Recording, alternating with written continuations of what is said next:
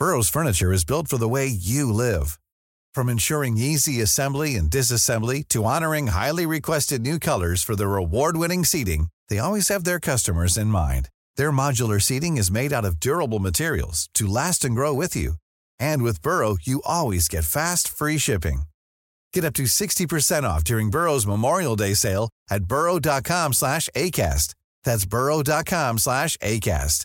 burrow.com slash ACAST. Ay, año nuevo, qué caray, vamos todos a gozar, déjate de lloriquear, manda penas a volar, un abrazo y un deseo, son mejor que un lloriqueo, tira, olvida los años viejos. Y entrégate a disfrutar, oye, gocemos mejor parejos. Muy buenos días, me da mucho gusto saludarlo, qué bueno que está con nosotros, gracias, en verdad, muchas gracias por acompañarnos. Pues estamos iniciando de esta manera este 2024. Año nuevo, qué caray con la Sonora Santanera. De pronto hay muchas canciones que escuchamos de, la bienvenida del año nuevo, ¿no? Es, esa del año viejo y todas todas esas canciones que normalmente escuchamos durante nuestras celebraciones. Pero bueno, en esta ocasión la producción decidió iniciar con Año Nuevo, que caray, de la Sonora Santanera, que sin duda seguirán pasando los años y siempre será un clásico para escuchar en estas fechas. Qué bueno que está con nosotros, seguramente está desvelado, seguramente está en el recalentado. Dicen que el recalentado es lo más rico después de las fiestas de Navidad, después de las fiestas de Año Nuevo.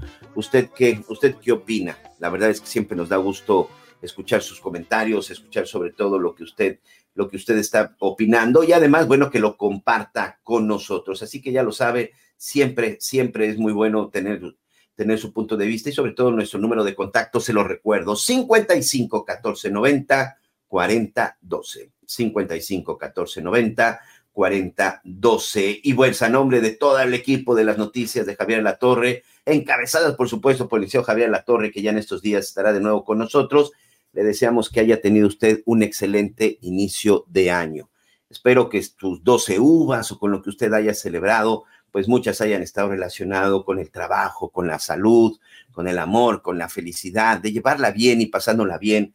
Un 2024 que lamentablemente pinta complicado y no porque yo quiera ser un ave de mal agüero, simplemente así sucede cuando son años de elecciones. Nos van a llenar de comerciales, nos van a llenar de mensajes, nos van a llenar de cuestiones políticas a partir de febrero que inician ya este, las campañas. Recuerde, 2 de junio de este ya 2024 tenemos un compromiso en las urnas. El 2 de junio del 2024, todos los mexicanos que contemos con una credencial del Instituto Nacional Electoral, hay que salir a votar. Vote por el que usted quiera, por la que usted quiera. Vote definitivamente es lo más importante siempre lo he dicho y seguramente van a decir otra vez con lo mismo Miguel Aquino, pero hay que salir a votar, hay que salir a ejercer el voto porque después no se vale quejarse.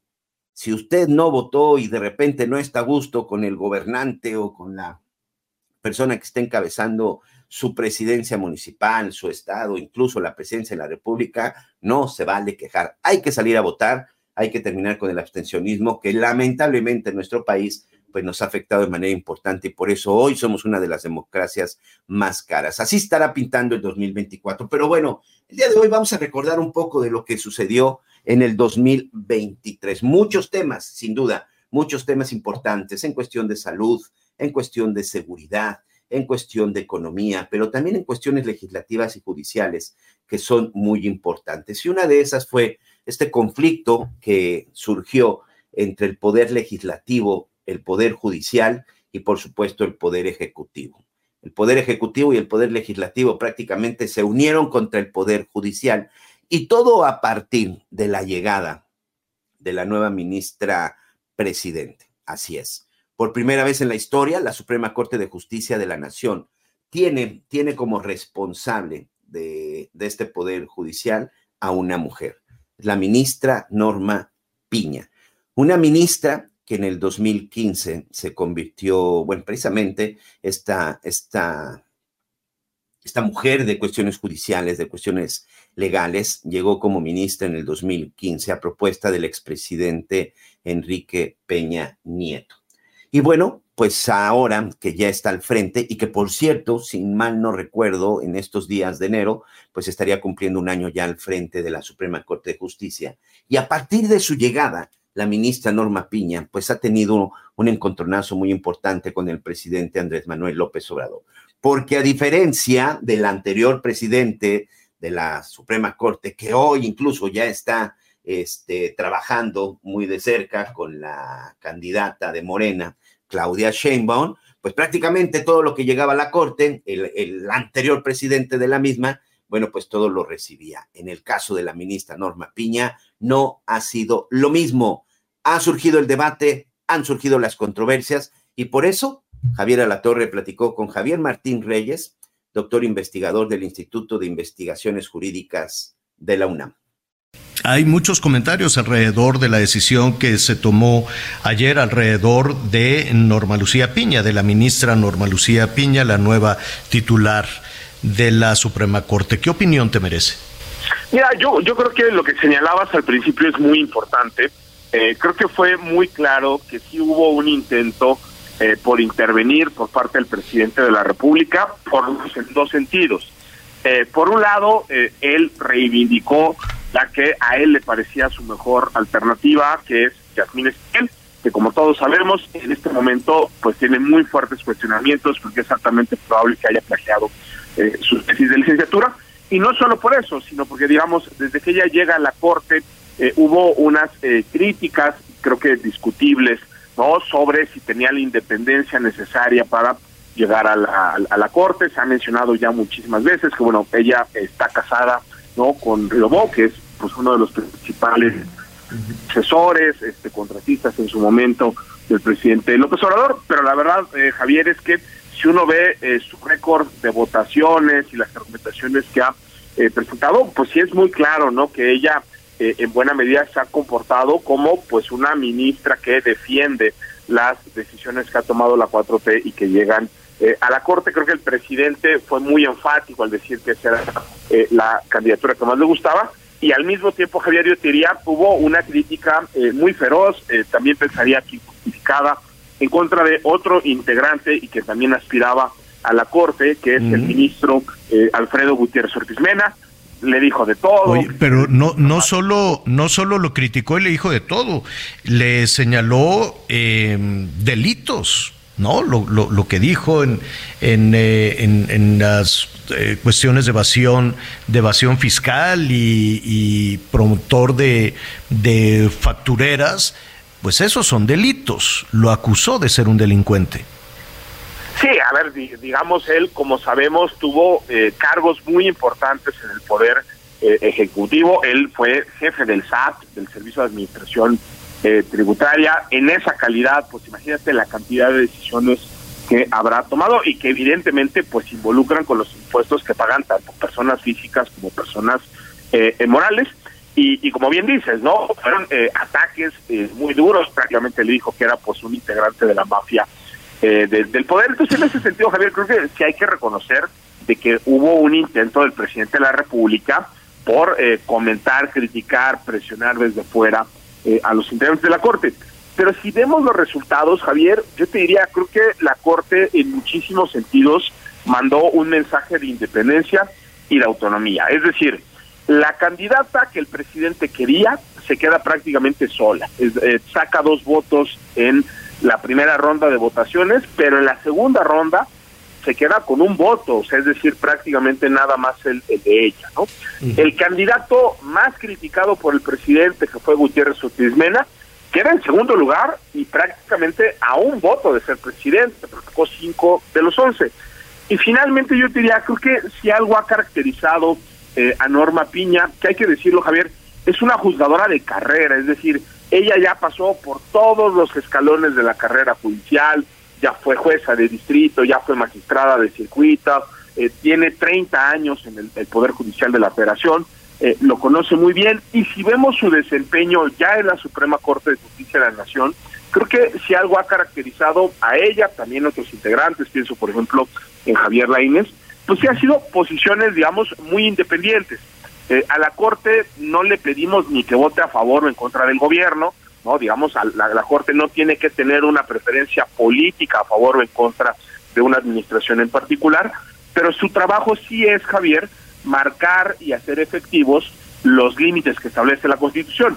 Dicho de otra manera, como árbitros constitucionales, en el momento que hay una infracción, pues hay que señalarlas y hay que sacar las tarjetas cuando eso sea eh, necesario. Y creo que ella se había distinguido precisamente por eso, Javier, en temas incluso muy controversiales, eh, muy importantes para la administración del presidente López Obrador.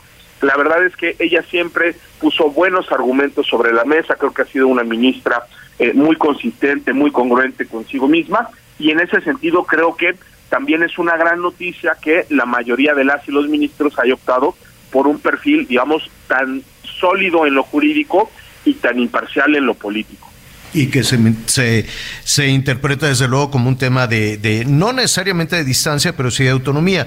Yo, yo te quisiera preguntar dos cosas, eh, Javier. Estamos platicando con el doctor Javier Martín Reyes, investigador del Instituto de Investigaciones Jurídicas de, de la UNAM. Te, te, quisiera preguntar dos cuestiones. ¿Te sorprende que un presidente de la República en México, eh, un titular del Poder Ejecutivo, quiera tener el control de los otros dos poderes, del legislativo y el judicial?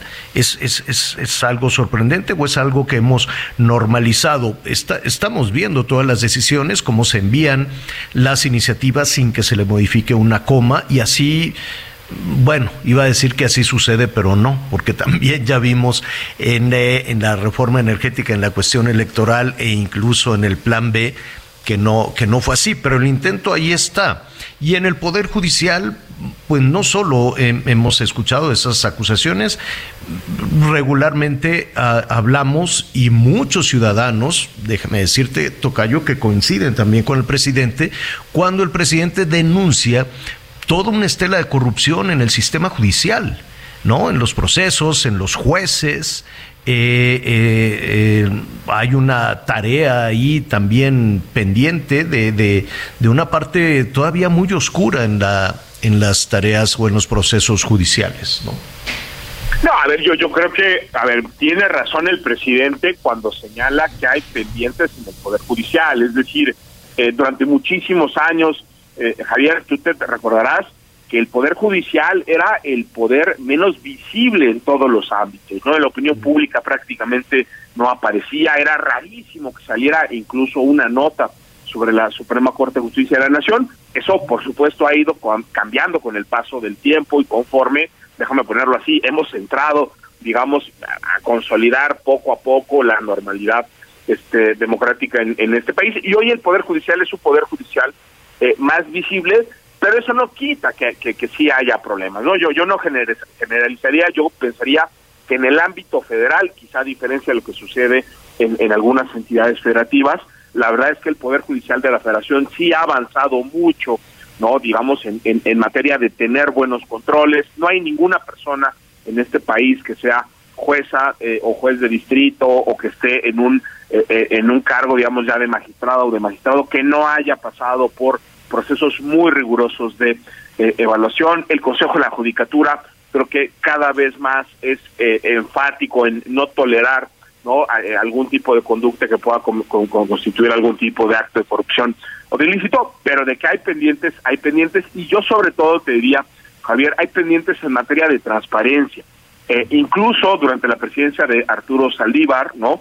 Que, que fue una persona que tomó como bandera precisamente el combate a la corrupción y al eh, nepotismo. Creo que había dudas de si había, déjame ponerlo así, criterios selectivos, si se le, déjame poner así, se le, si se le investigaba igual eh, a todas las juezas y a los y a los jueces. Creo que en eso tiene razón el presidente, pero también hay que decirlo, la verdad es que al presidente López Obrador lo que le pasa muchas veces es que cuando no se resuelve en el sentido que él quiere, pues entonces va y descalifica. Entonces es corrupción. Diciendo, pero sin, sin empacho, sin, sin ningún empacho, que no salga algún, este, ¿cómo se dice? Algún amparo para el tren Maya o para alguna obra o para lo que sea, porque bueno, ¿no? O sea, si viene una, toda una serie de, de, de descalificaciones.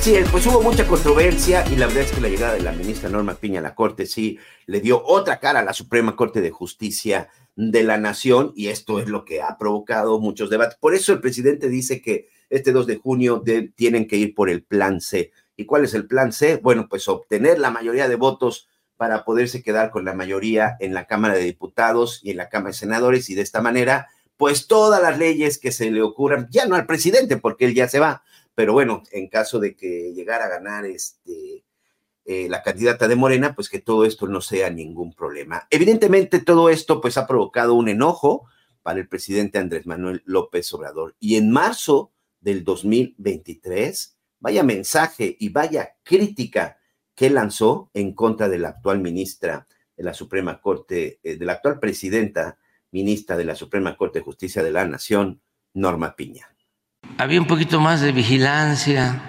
Ahora que llegó la nueva ministra, declara en un formalismo extremo, como si fuesen omnímodos los jueces, de que son autónomos, que pueden hacer lo que quieran. Y apenas llegó la nueva presidenta y se desata una ola de eh, resoluciones a favor de presuntos delincuentes. Bueno, estaban juzgando en Estados Unidos a García Luna y a las tres horas un juez estaba descongelando las cuentas en México de su esposa. Y por supuesto que en, además, curiosamente, donde está Palacio Nacional, donde vive el presidente y da todas las mañaneras a la Suprema Corte de Justicia de la Nación, basta cruzar una calle. Basta cruzar una calle para que este, estos edificios están, son vecinos, además de todo, son vecinos en la plaza en la zona de la Plaza de la Constitución. La respuesta por parte de la ministra Norma Piña, la verdad es que no llegó de manera inmediata. Fue hasta mayo del 2023 en donde la ministra presidenta pues mandó un mensaje, eh, sobre todo en donde dijo que las instituciones deben de trascender a quienes la integran y debe evolucionar y adaptarse a las necesidades de la ciudadanía. Un mensaje, por supuesto, que Jamás se mencionó el nombre del presidente, jamás se mencionó la investidura presidencial, pero por supuesto que iba dirigido a su vecino en Palacio Nacional. Estar atentos a esos cambios en nuestro país y también en el mundo es parte de nuestro deber como servidores públicos.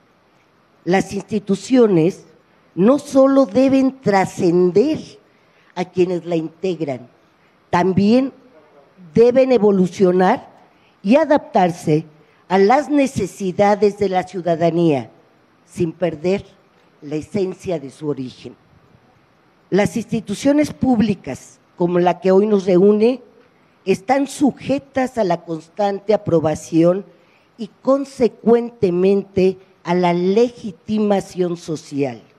No habrá confianza, aceptación ni credibilidad ciudadana si el actuar de la institución pública no se traduce en acciones concretas que redunden en un beneficio social.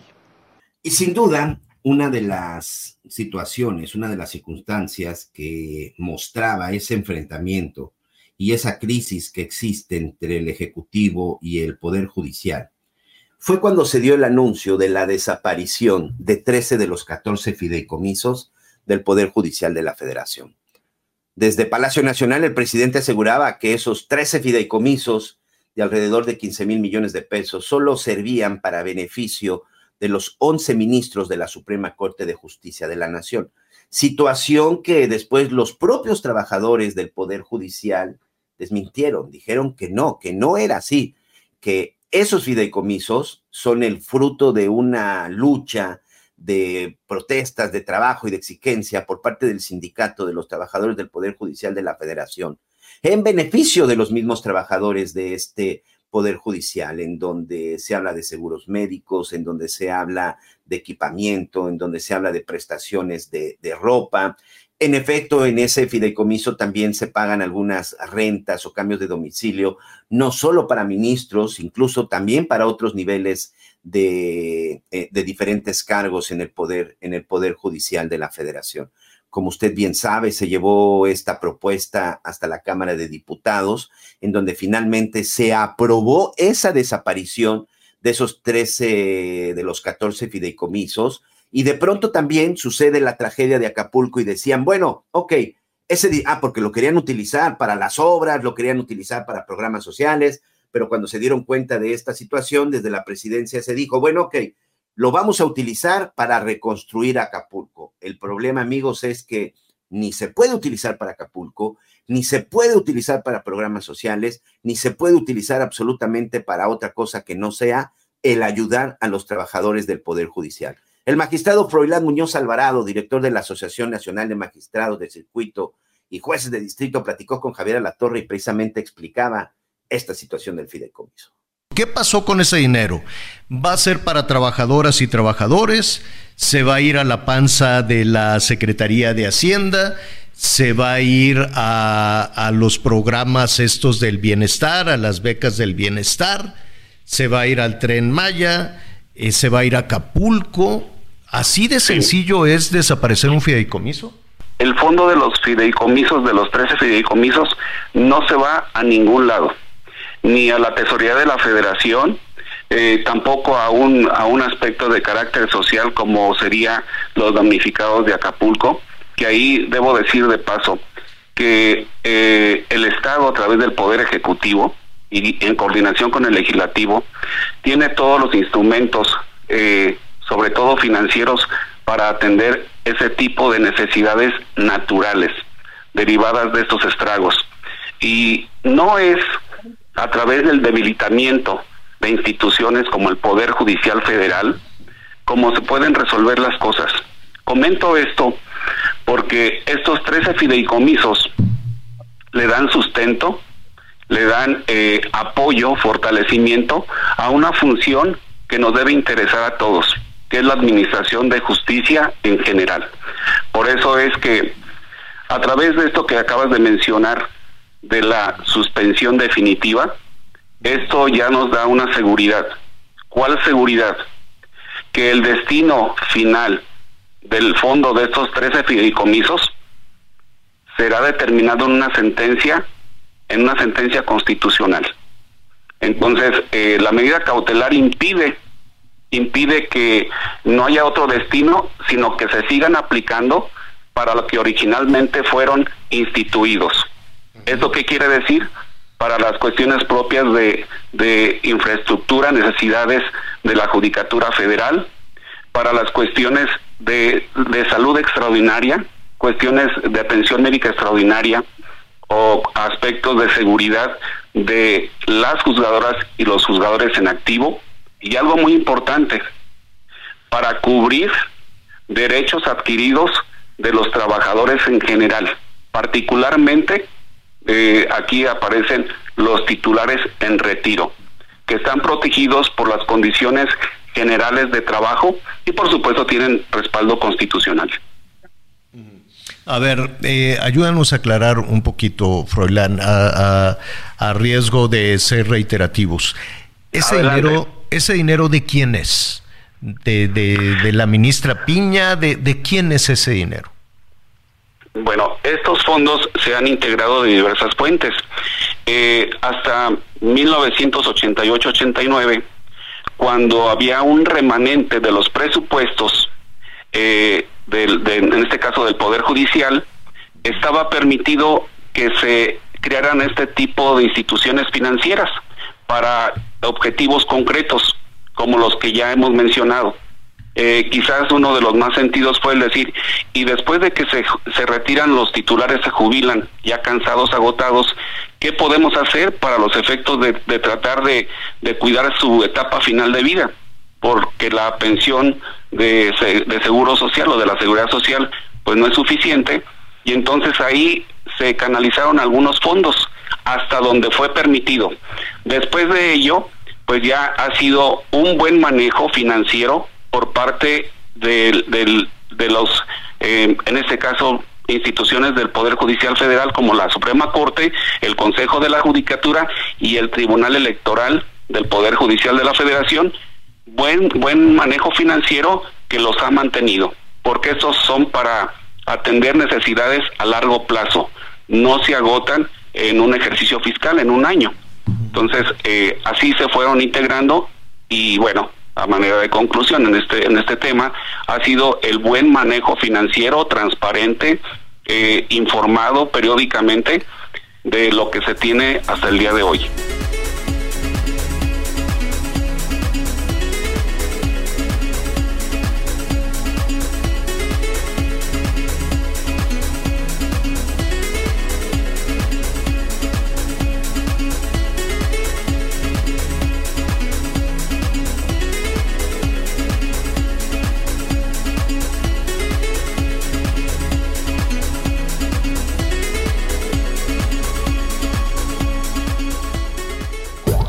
Más información. Continuamos.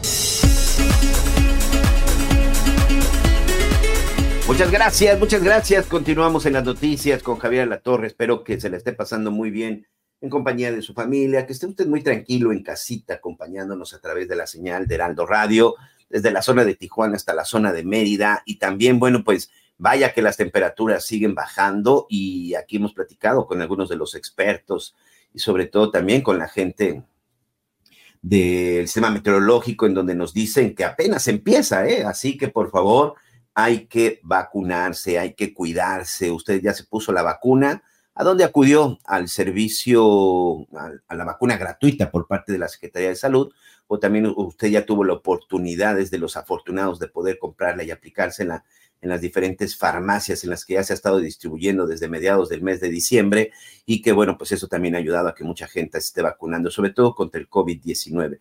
Las enfermedades respiratorias están, están presentes. Recuerde que el COVID llegó para quedarse, así que por favor hay que cuidarse, hay que protegerse y sobre todo, bueno, si usted tiene la oportunidad y además si creen las vacunas, hay que vacunarse. El 2023 previo a este año, que ya le estamos dando la bienvenida al 2024 electoralmente hablando, pues también trajo una serie de enfrentamientos y trajo una serie de controversias. Y una de ellas fue la que se vivió en el estado de Nuevo León. Como usted recordará, el actual gobernador de Movimiento Ciudadano, Samuel García, pues un día anunció que buscaría la precandidatura de su partido para la presidencia de la República. Así que mandó su solicitud de licencia. Recordemos que los gobernadores, bueno, sobre todo los políticos que son elegidos a través del voto, a través de una elección popular, pues no pueden renunciar, son cargos irrenunciables. Pues presentó una licencia para separarse de su cargo, para poder buscar la precandidatura. Algo que simple, sencillamente muchos dijeron, pues no entendimos por qué lo hizo, porque pues era el único precandidato el único que estaba buscando la, la, candidatura de movimiento, de movimiento ciudadano, porque Enrique Alfaro, que era el otro más visible, el gobernador del estado de Jalisco, desde mucho antes dijo, no, yo no me voy a ir, yo tengo un compromiso con los jaliscienses y hasta que no termine, no tengo intención de ir por otro puesto político. Eh, Luis Donaldo Colosio, el actual alcalde de Monterrey, también que era uno de los que sonaba como candidato, también dijo, no, no es mi momento, aún no estoy preparado y creo que políticamente todavía tengo mucho trayecto y mucho camino que, avanzar y que aprender en una decisión, la verdad, muy congruente e inteligente. Pero bueno, Samuel García dijo, yo sí voy. El hecho es que todo esto generó una gran controversia. ¿Por qué? Porque el gobernador de Nuevo León pues había decidido o había destinado el nombre de un gobernador interino que evidentemente era gente cercana a su, a su gabinete. En este caso se, se trataba del secretario, del secretario de gobierno de Quintana Roo. Sin embargo, los diputados que integran en su mayoría el Congreso de la Unión, que no son de Movimiento Ciudadano, sino que son de la oposición, específicamente del PRI y del Partido Acción Nacional, dijeron, no, nosotros vamos a decidir y nosotros vamos a determinar quién se queda como gobernador. Y fue nombrado un fiscal de, asuntos especiales que ha generado mucha polémica. Situación que generó una gran controversia y un gran enojo por parte del actual gobernador Samuel García. Ya utilizando las redes sociales, como habitualmente lo hace, junto con su esposa, la señora Mariana Rodríguez, mandó un mensaje, mandó un mensaje contundente, sobre todo después de que en el Congreso de la Unión se registraron una serie de desmanes. Recordemos lo que dijo en ese entonces el gobernador con licencia, Samuel García. 26 diputados del PRI y del PAN el día de ayer intentaron tomar Nuevo León a la mala. 26 diputados del PRIAN contradicen los 780 mil votos que hace dos años se le dieron a Movimiento Ciudadano para sacar a la vieja política. 26 diputados del PRIAN con la fiscalía de Adrián de la Garza entraron armados de manera inédita al Congreso del Estado a poner a un gobernador interino que es ilegítimo e inelegible por su cargo y por depender del PRIAN, de Paco, de Chefo y de Adrián de la Garza.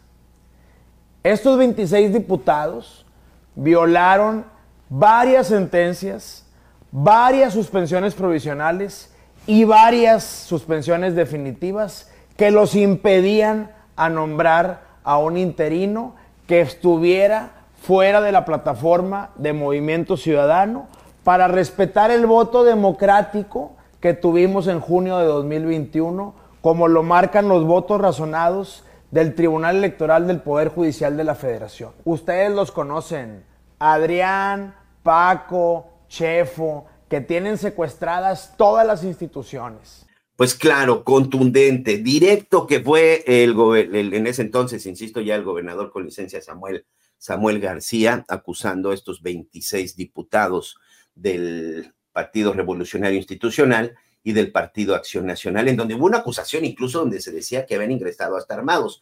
Y sí, las imágenes, digo, no, nunca se escucharon detonaciones, ni mucho menos hubo gente que resultara lesionada por herida de bala, pero sí fueron unos desmanes en donde sí irrumpieron, dañaron y sí hubo varios, eh, pues varios personajes, varios este, integrantes del Congreso de la Unión que resultaron con algunas lesiones y sobre todo que resultaron con algunos golpes. Y una imagen triste, una imagen lamentable de lo que sucedió aquella tarde en el Congreso de la Unión. Y continuaron las polémicas, continuaron las polémicas y sobre todo continuaba el hecho de saber qué era lo que iba a suceder.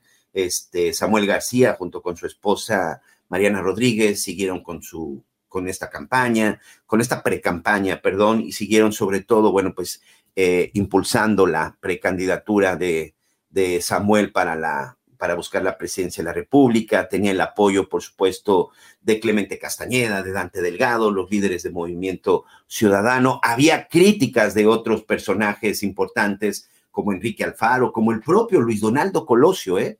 El propio Luis Donaldo Colosio este, hacía un llamado a, él, como también lo calificó como su amigo, pues de que existiera la congruencia y que no eran los momentos, que no eran los momentos adecuados. Pero el hecho es de que Samuel García, pues ya se encontraba, ya se encontraba en esa situación, lo que evidentemente provocó una crisis política en el estado de Nuevo León, porque llegó un momento en el que no se sabía, pues, quién gobernaba si el gobernador interino que había ordenado y que había puesto este Samuel García o el fiscal que había sido nombrado por parte, por parte del Congreso. Eso generó muchas dudas, eso, eso generó mucha controversia. No pasó nada grave, porque también es importante decirlo. Políticamente hablando, pues continuó avanzando el Estado de Nuevo León como, como normalmente lo venía, lo venía haciendo un estado de Nuevo León que por supuesto no, no se vio hundido en una crisis de gobernabilidad o en materia de seguridad, no se detuvieron los servicios,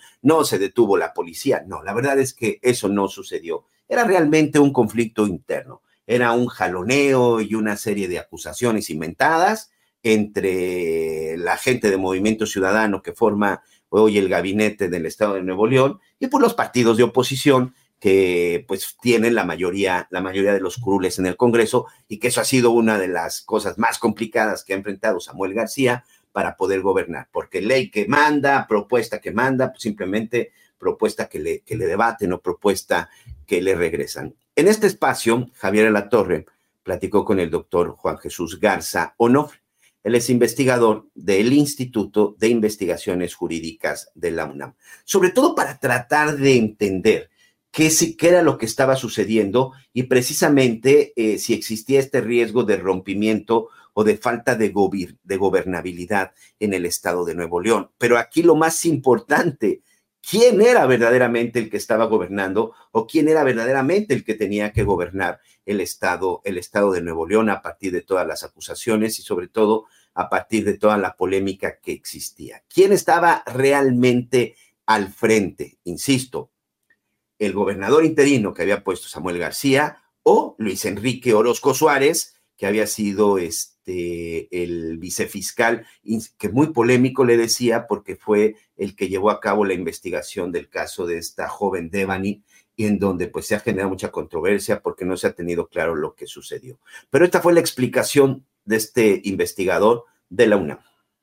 ¿Puede el eh, gobernador interino que resolvió ya el Congreso, el Congreso de Nuevo León, presentarse mañana en la noche, Luis Enrique Orozco Suárez, supongo que mañana en la noche presentarse en las oficinas de gobierno de Nuevo León y decir, Samuel, dame las llaves, dime dónde están los cajones, dime dónde está el dinero y adiós que te vaya bien, vete de campaña. ¿Se podrá? ¿No se podrá? Vamos a platicar con el doctor Juan Jesús Garza Onofre, a quien le agradecemos muchísimo que esté con nosotros, investigador del eh, eh, Instituto, valga la redundancia, del Instituto de Investigaciones Jurídicas de la UNAM, que como siempre nos da mucho gusto saludar. Juan Jesús, ¿cómo estás? No, Javier, ¿qué tal? Te saludo a ti y a todo tu auditorio. Gracias por la invitación. Al contrario, ¿cuál es tu percepción de lo que está sucediendo en Monterrey, Nuevo León? O en Nuevo León, con Samuel. Quitemos Monterrey en Nuevo León. Claro, lo que estamos viendo, Javier, es eso, es que las ambiciones de Samuel García le costaron propiamente la gobernabilidad del Estado de Nuevo León. Porque jurídicamente esto es algo sencillo, Javier. Jurídicamente, si el gobernador del Estado se va a ausentar del cargo por más de un mes, quien debe establecer el sustituto son los diputados y los diputados del Congreso del Estado. ¿No? Como bien dijiste, lo que pasó con Claudio Sheinbaum y Martí Batres. Aquí la diferencia es que en el Congreso de la Ciudad de México, Morena tiene mayoría.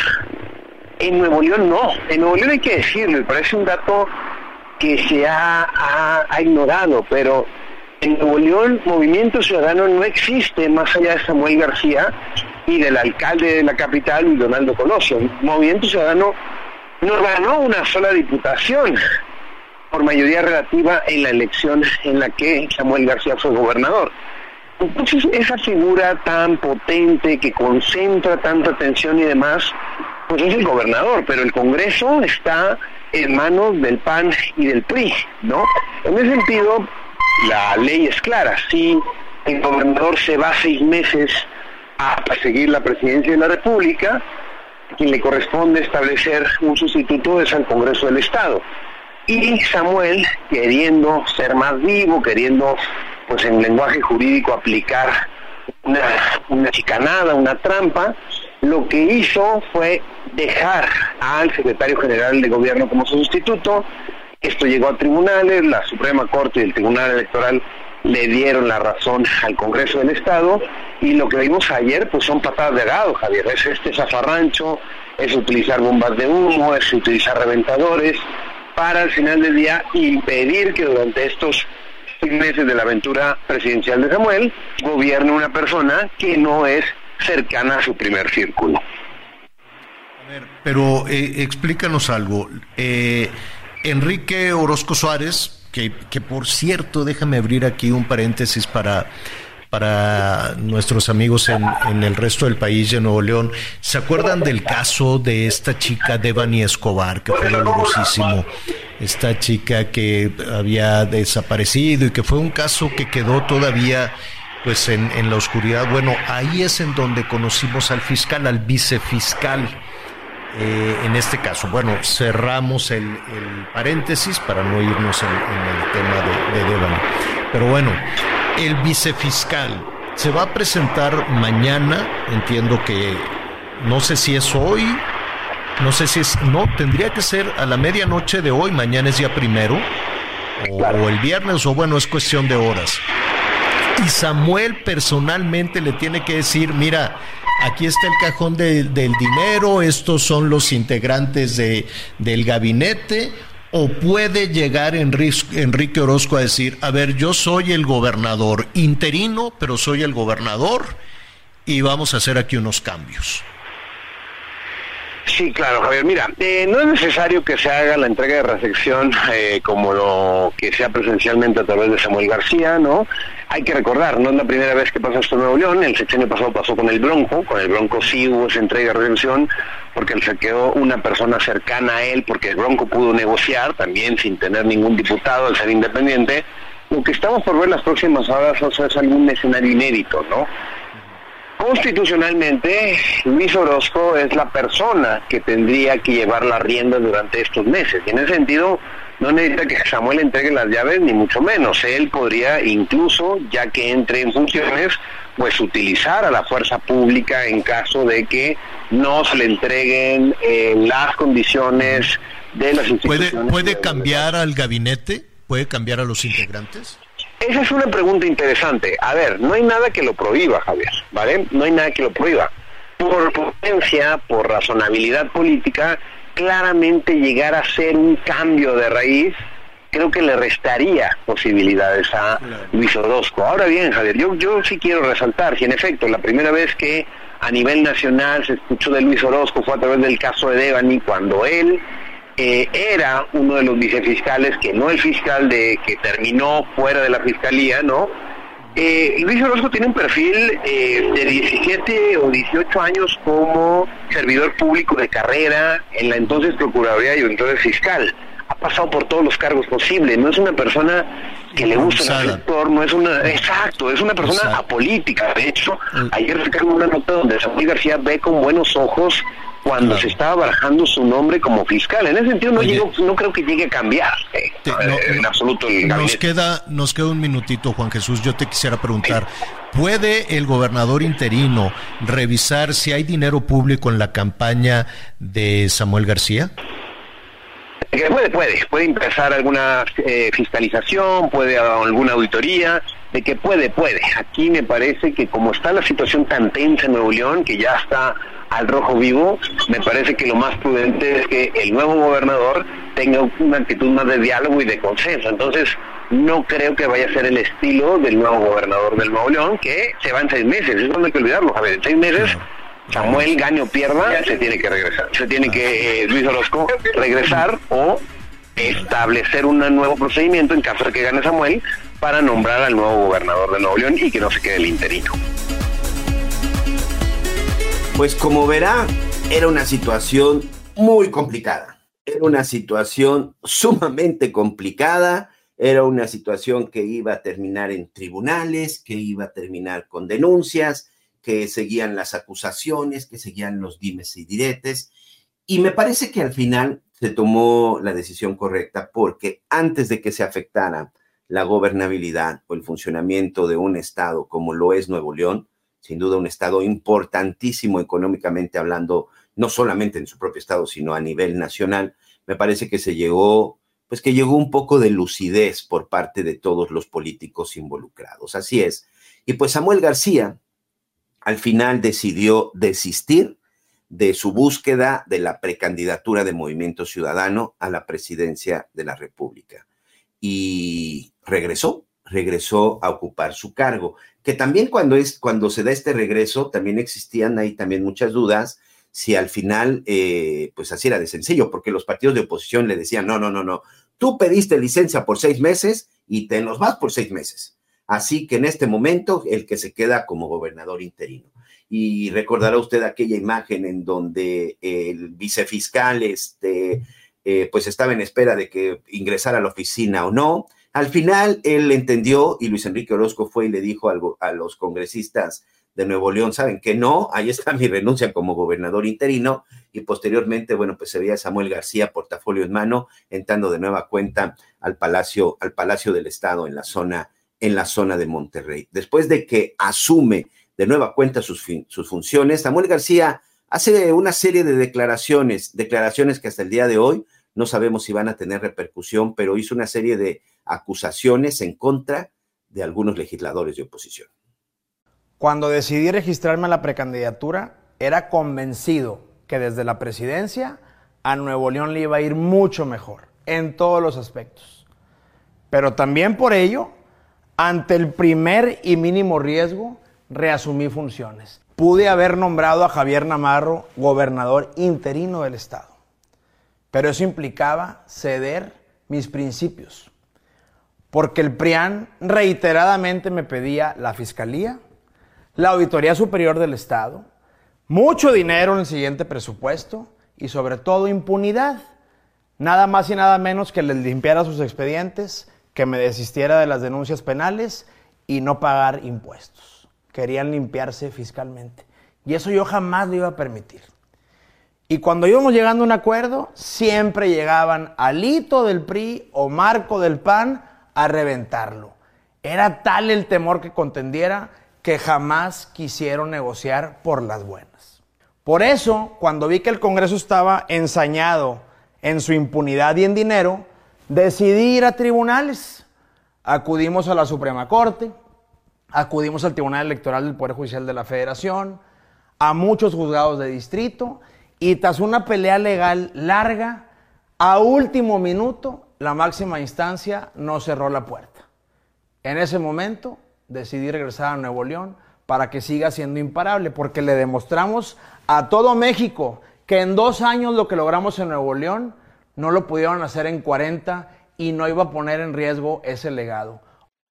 Y bueno, de esta manera prácticamente es como concluye la novela, la novela del Estado de Nuevo León, la novela en donde Samuel García, en busca de la precandidatura de Movimiento Ciudadano, pues simple y sencillamente se da cuenta de lo que estaba sucediendo, del riesgo que existía y pues termina regresando. En un discurso donde decía que lo hacía por la confianza de los 780 mil eh, habitantes de Nuevo León que votaron por él para convertirse en gobernador y sobre todo el compromiso que tenía, que tenía con ese estado. Otros aseguran que simple sencillamente lo hacía porque no tenía ninguna posibilidad de ganar la candidatura de Movimiento Ciudadano, por supuesto que la tenía toda, insisto, no había nadie más, solo se trataba de Samuel García, pero de eso a ganar la presidencia, aunque él dijo, o ya escuchábamos en este último mensaje, en diciembre apenas, donde él señalaba que pues que el temor del PRI, el temor del PAN, es que iba viento en popa para llegar hasta Palacio Nacional en la ciudad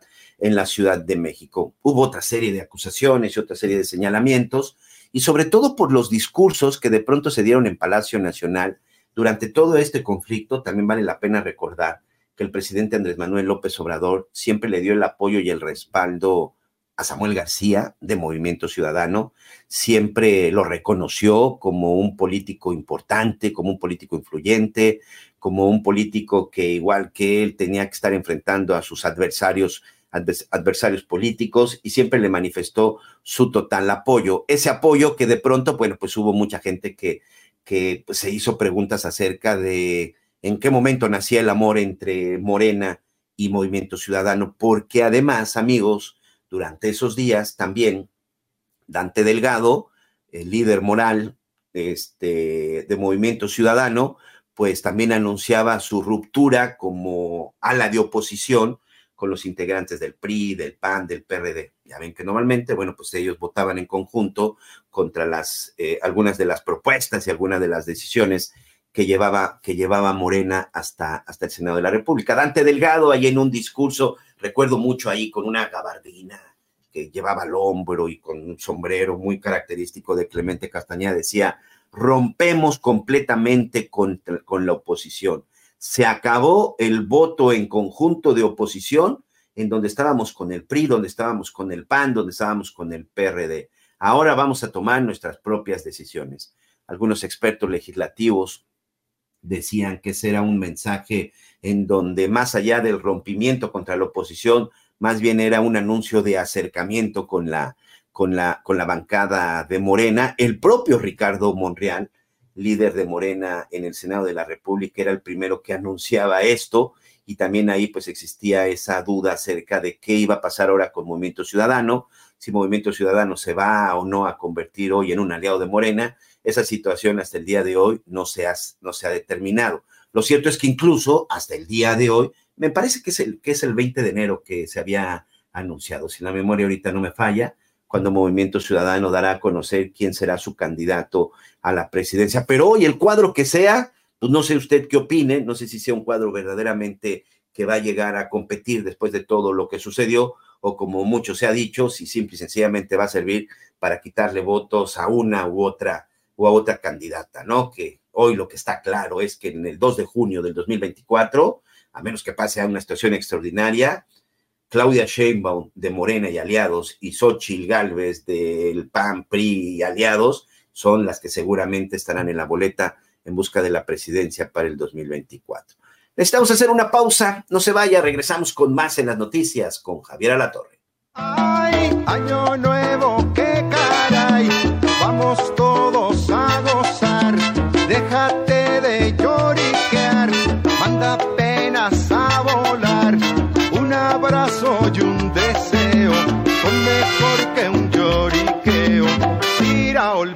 los años.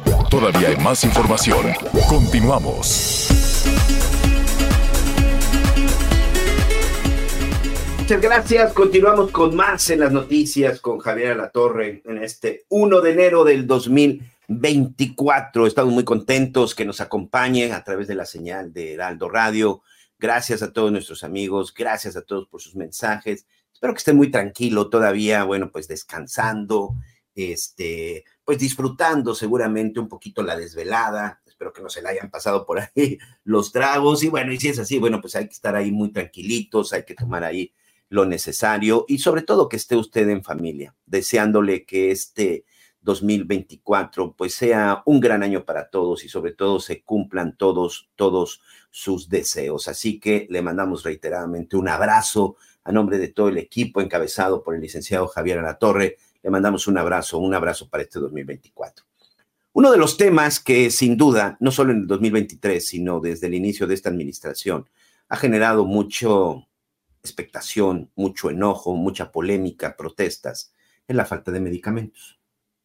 Como usted bien sabe, hace unos días, apenas el viernes pasado, pues se daba el anuncio de que ya quedaba inaugurada formalmente la mega superfarmacia que estaría ubicada en una zona del Estado de México. Esa mega superfarmacia que anunció desde hace algún tiempo el presidente Andrés Manuel López Obrador, en donde todos los medicamentos que se requieran y todos los medicamentos que existen a nivel mundial iban a estar ahí. Y que si alguien necesitaba algún tipo de medicamento en cualquier parte del país, en cuestión de 24 horas, lo que se llevaba a cabo, la ubicación y traslado, ese medicamento estaría en manos de las, pues de la persona que lo necesite, sobre todo gente que esté relacionada en, el sector salud, que sea atendida por este programa de bienestar.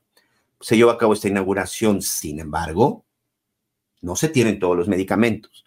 Y es una lástima. ¿Por qué? Pues porque no es tan sencillo, amigos. Incluso las propias este, responsables, las propias oficinas responsables de obtener los medicamentos han señalado pues que esto no ha sido posible porque llevan una serie de procesos de licitaciones, de, regularizaciones y además, bueno, pues el tema es que hoy están por ahí apenas en el 58%. La verdad es que pues este sistema de salud como de Dinamarca, pues todavía no, no ha llegado. Y la falta de medicamentos es un tema que Javier Latorre platicó con el doctor Andrés Castañeda Prado, coordinador de las causas de salud y bienestar en nosotros. Y también, bueno, pues habló acerca, hace precisamente ya casi un año, de cómo, cómo estaban presentándose las cosas. Y créamelo, a casi un año parece que no ha cambiado mucho. Escuchemos en dónde estamos, qué tan cerca estamos o si efectivamente el año pasado nada más hablábamos de nueve estados, hoy 15 días después estamos hablando de que ya se cumplió esa meta. El doctor Andrés Castañeda Prado es coordinador de las causas de salud y bienestar en nosotros o nosotras. ¿Cómo lo debemos de pronunciar, Andrés? Hola Javier, eh, pues es con, con, una X, entonces realmente lo se puede pronunciar como cada quien quiera. bueno, muy bien. Esta, este anuncio que escuchamos hoy por la mañana, pues genera muchísimo entusiasmo. Y si es así, vaya nuestro reconocimiento después de todos estos vericuetos de ya explicábamos eh, al principio de cómo se buscaban medicinas en, en todos lados, no se encontraban, se le encargó a Naciones Unidas ¿En dónde estamos de acuerdo a lo que ustedes investigan? Mira, eh, creo que estamos parados en, en uno de los problemas eh, principales, no la falta del reconocimiento de la realidad en donde estamos. un poco lo hemos platicado ya en el pasado, pero desde el colectivo Cero Desabasto, que está integrado por 100 organizaciones y grupos de pacientes, hemos dado seguimiento al tema del acceso a los medicamentos ya desde hace varios años y damos cuenta cómo a finales de 2019 el surtimiento eh, de los medicamentos se cae de manera drástica, ¿no? Es decir, un problema que no teníamos, a ver, nunca hubo un abasto perfecto, pero no teníamos Hey, it's Ryan Reynolds, and I'm here with Keith, co star of my upcoming film, If, only in theaters, May 17th. Do you want to tell people the big news? All right, I'll do it. Sign up now and you'll get unlimited for $15 a month in six months of Paramount Plus Essential Plan on us. Mintmobile.com slash switch. Upfront payment of $45 equivalent to $15 per month. Unlimited over 40 gigabytes per month. Face lower speeds. Videos at 480p. Active Mint customers by 531.24 get six months of Paramount Plus Essential Plan. Auto renews after six months. Offer ends May 31st, 2024. Separate Paramount Plus registration required. Terms and conditions apply if rated PG. el nivel de desabasto que llegamos a tener eh, nada más en las instituciones de seguridad social del, del país en, en el 2021 tuvimos más de 24 millones de recetas no surtidas efectivamente. Eh, entonces, bueno, llegamos a, digamos, tocamos punto en el, en el 2021 en temas de, de, de acceso a los medicamentos y esto lo sabemos por varias eh, fuentes de información. La primera es la plataforma cero desabasto.org, en donde pacientes, familiares de pacientes y profesionales de salud nos dejan sus reportes.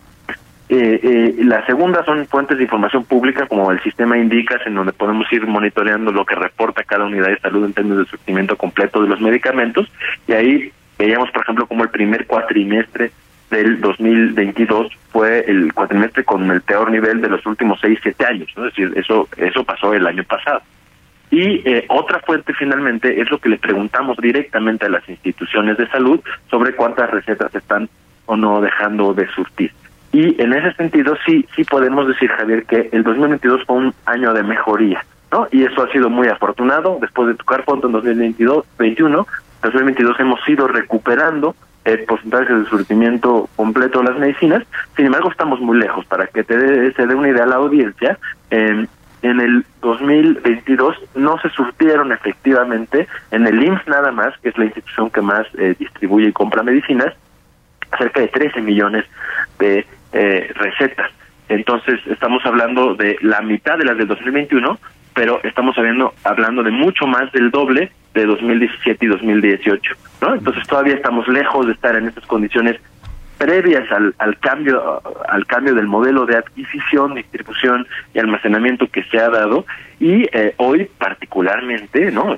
Así mientras estamos hablando está habiendo un desabasto puntual, lo tenemos registrado en la plataforma y hemos hablado con varios grupos de pacientes y profesionales de salud que trabajan eh, en nuestra red importante en, por ejemplo, ácido micofenólico, tacrolimus, que son medicamentos para pacientes con enfermedad renal eh, crónica o para pacientes con, que recibieron un, trasplante o enfermedades reumatológicas. Está habiendo desabasto puntual, sobre todo en la parte de Puebla, Tlaxcala, eh, eh, e inclusive Veracruz, ¿no? Se está reportando estos últimos últimos días. También tenemos desabasto y llama potencialmente la atención de morfina, por ejemplo, en el país. Tenemos un año sin acceso a estos opioides que son fundamentales para el tratamiento de enfermedades eh, de pacientes con dolor crónico o cuidados paliativos y, y, creo que eh, pues un poco el que el presidente salga y diga que el problema está resuelto minimiza muchísimo el eh, dolor y el sufrimiento que están teniendo tanto profesionales de salud por no tener acceso a los enzimos para poder hacer su trabajo como pues las y los pacientes que andan peregrinando no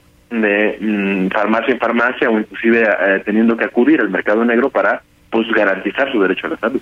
Sí, y ya revisamos a fines de del año pasado, de acuerdo al INEGI, el 45% de los ingresos familiares, que es altísimo, 45% de los ingresos familiares se fueron en farmacias, en la compra de medicinas, ¿no? En, en el país.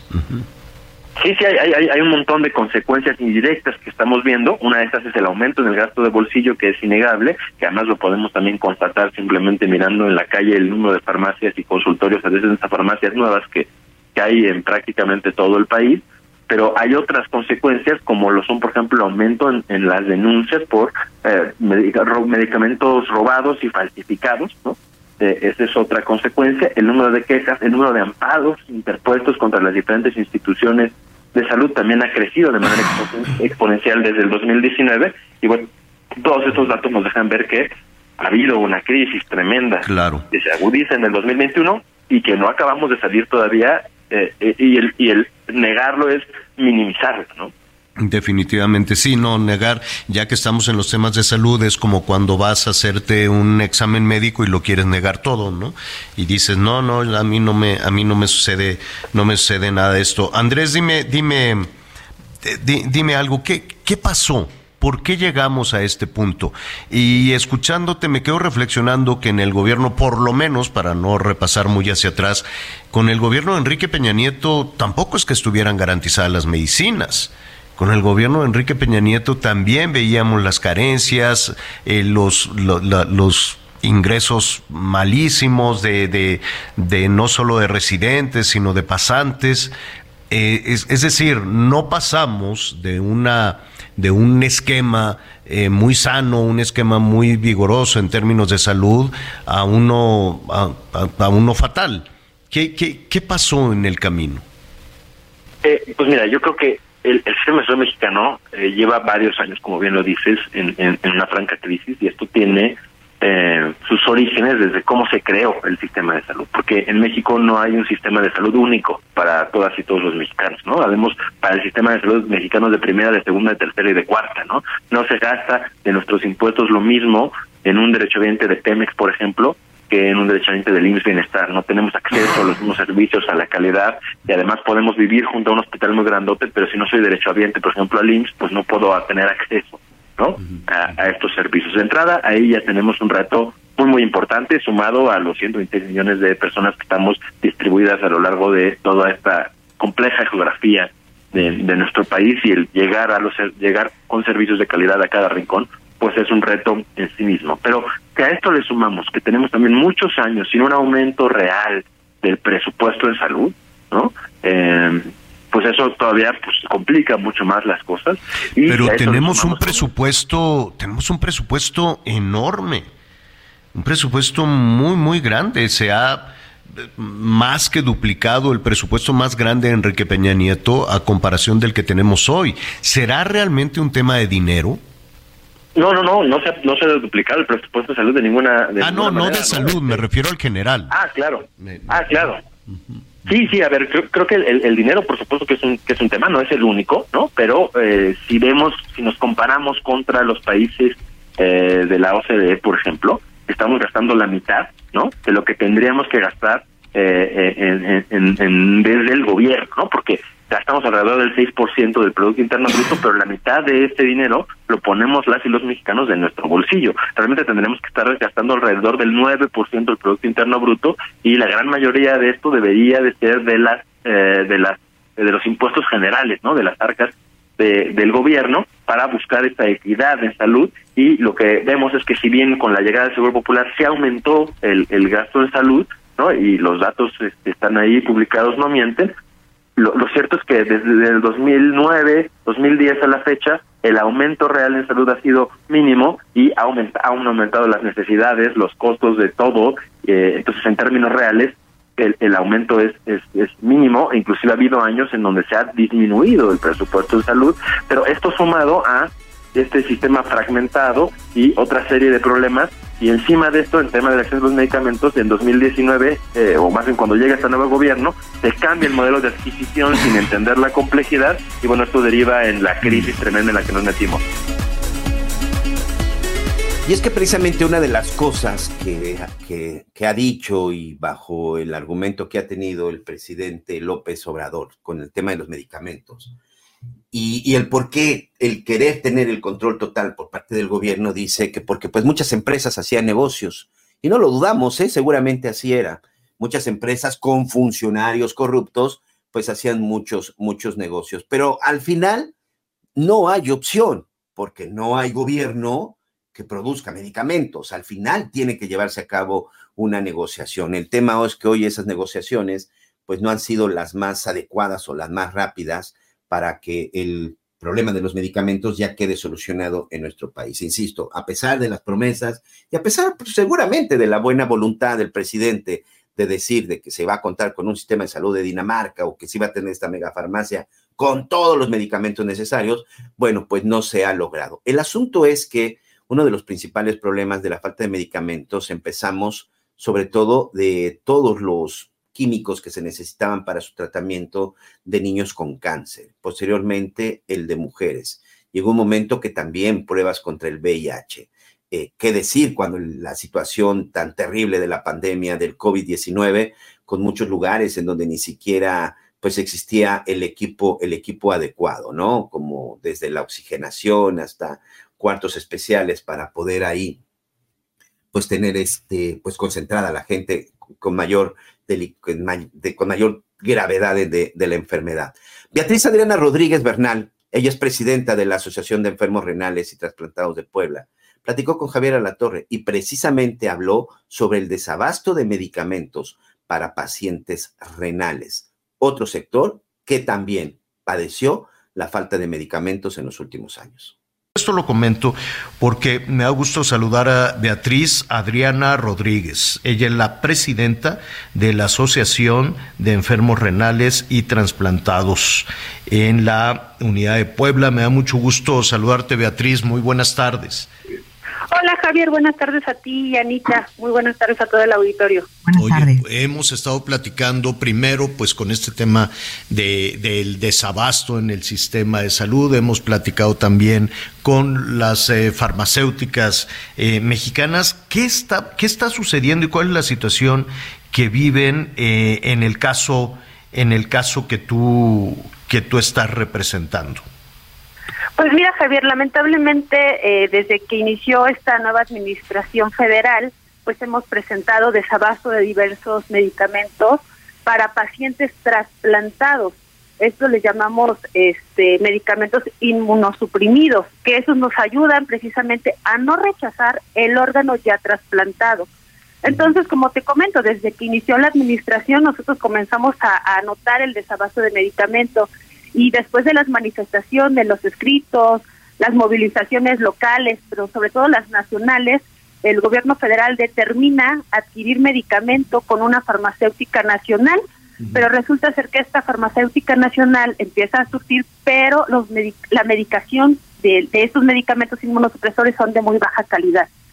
Y lamentablemente tenemos ya el fallecimiento de un compañero en Guadalajara, Jalisco, precisamente por haber consumido este medicamento que a nivel nacional todos los eh, los hospitales del IMSS empezaron a surtir y del ISTE empezaron a, surtir este medicamento de baja calidad. Pero a ver, es por eso es por eso que falleció porque el medicamento era era dañino para él o porque requería otro tipo de medicamento. No, es el medicamento que él tomaba este, pero el medicamento que él tomaba era de muy baja calidad. Es decir, con los medicamentos que nosotros tomábamos como trasplantados hace 8 o 10 años, eh, estos medicamentos eran de patente y el médico nos, nos recetaba una pastilla y esa pastilla nos hacía y nos cubría el efecto que necesitaba nuestro cuerpo. Actualmente, con esta compra de estos medicamentos de baja calidad, aunque te tomaras cinco pastillas, no cumplían el requerimiento que tu cuerpo necesitaba. Entonces el compañero falleció por no tener la medicación adecuada a su cuerpo. Ah, ok. Es decir, no es que el medicamento estuviera eh, contaminado o mal hecho, como en el caso de Durango, sino que no era la medicina adecuada. ¿Así es? No era, sí, no tenía la calidad que necesitábamos. Bien se podía haber tomado una pastilla como anteriormente lo hacía de este mismo medicamento, pero no tenía la cantidad necesaria. En algunos casos que se presentaron ya ante la COFEPRIS, que fueron más de 50 casos, algunos pacientes presentaron eh, con este medicamento Octralin Tacrolimus, presentaron lo que fue rechazo por exceso o toxicidad del medicamento y otros compañeros presentaron porque no existía este medicamento en sangre. ¿Y eso no es un delito, tomar un, un medicamento tóxico?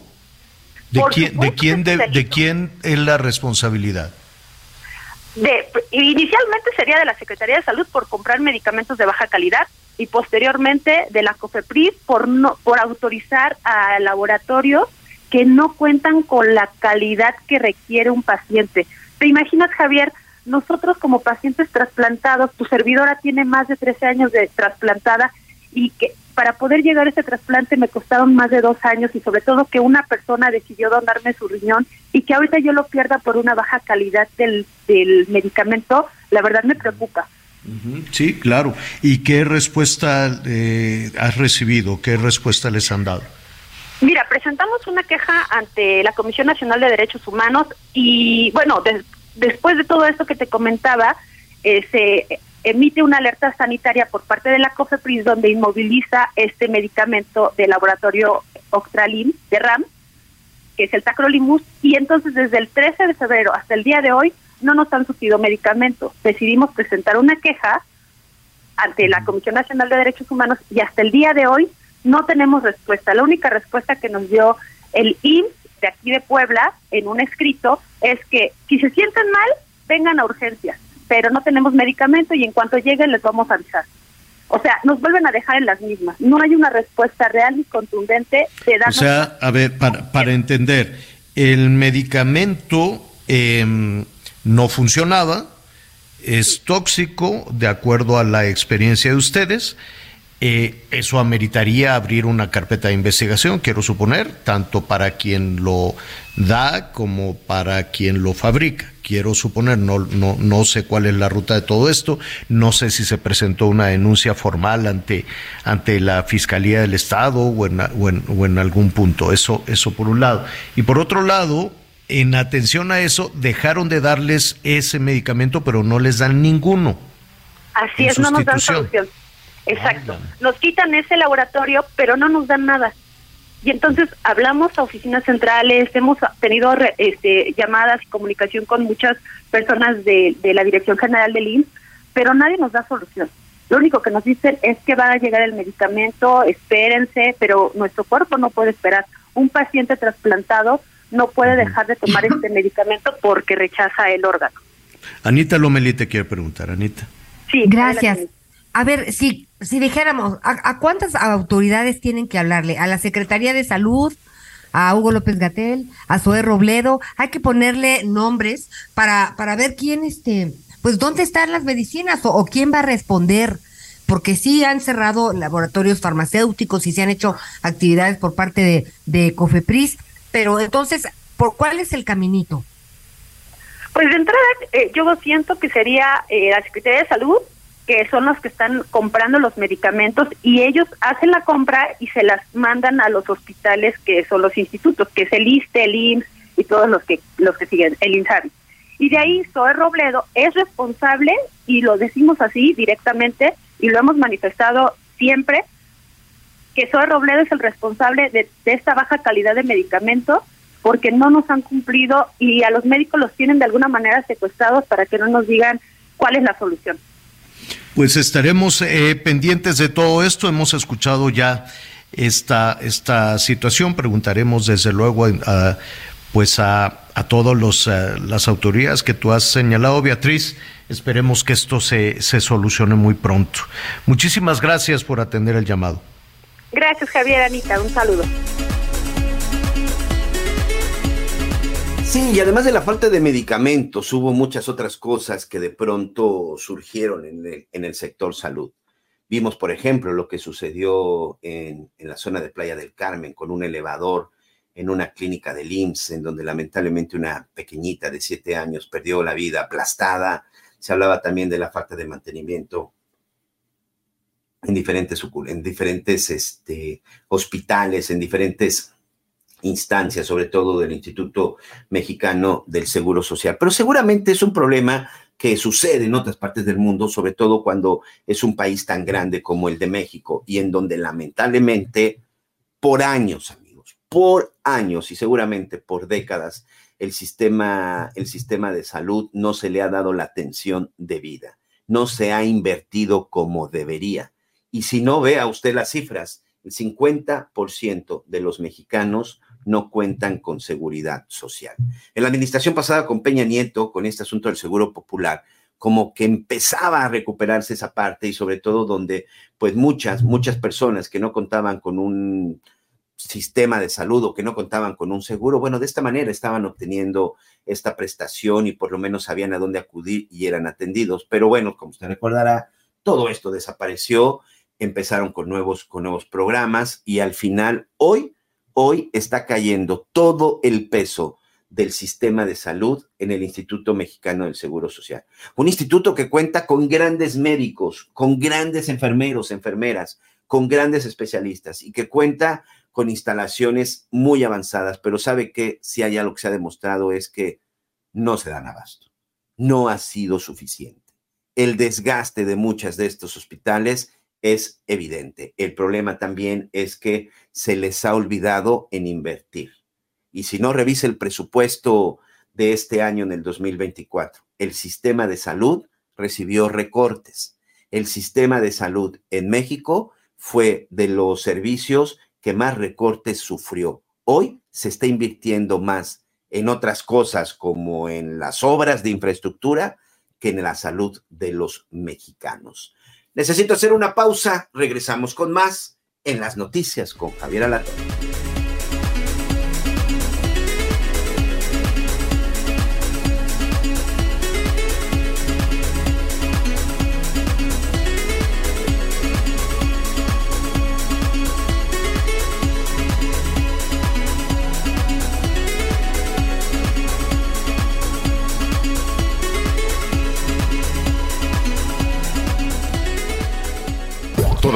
Información. Continuamos.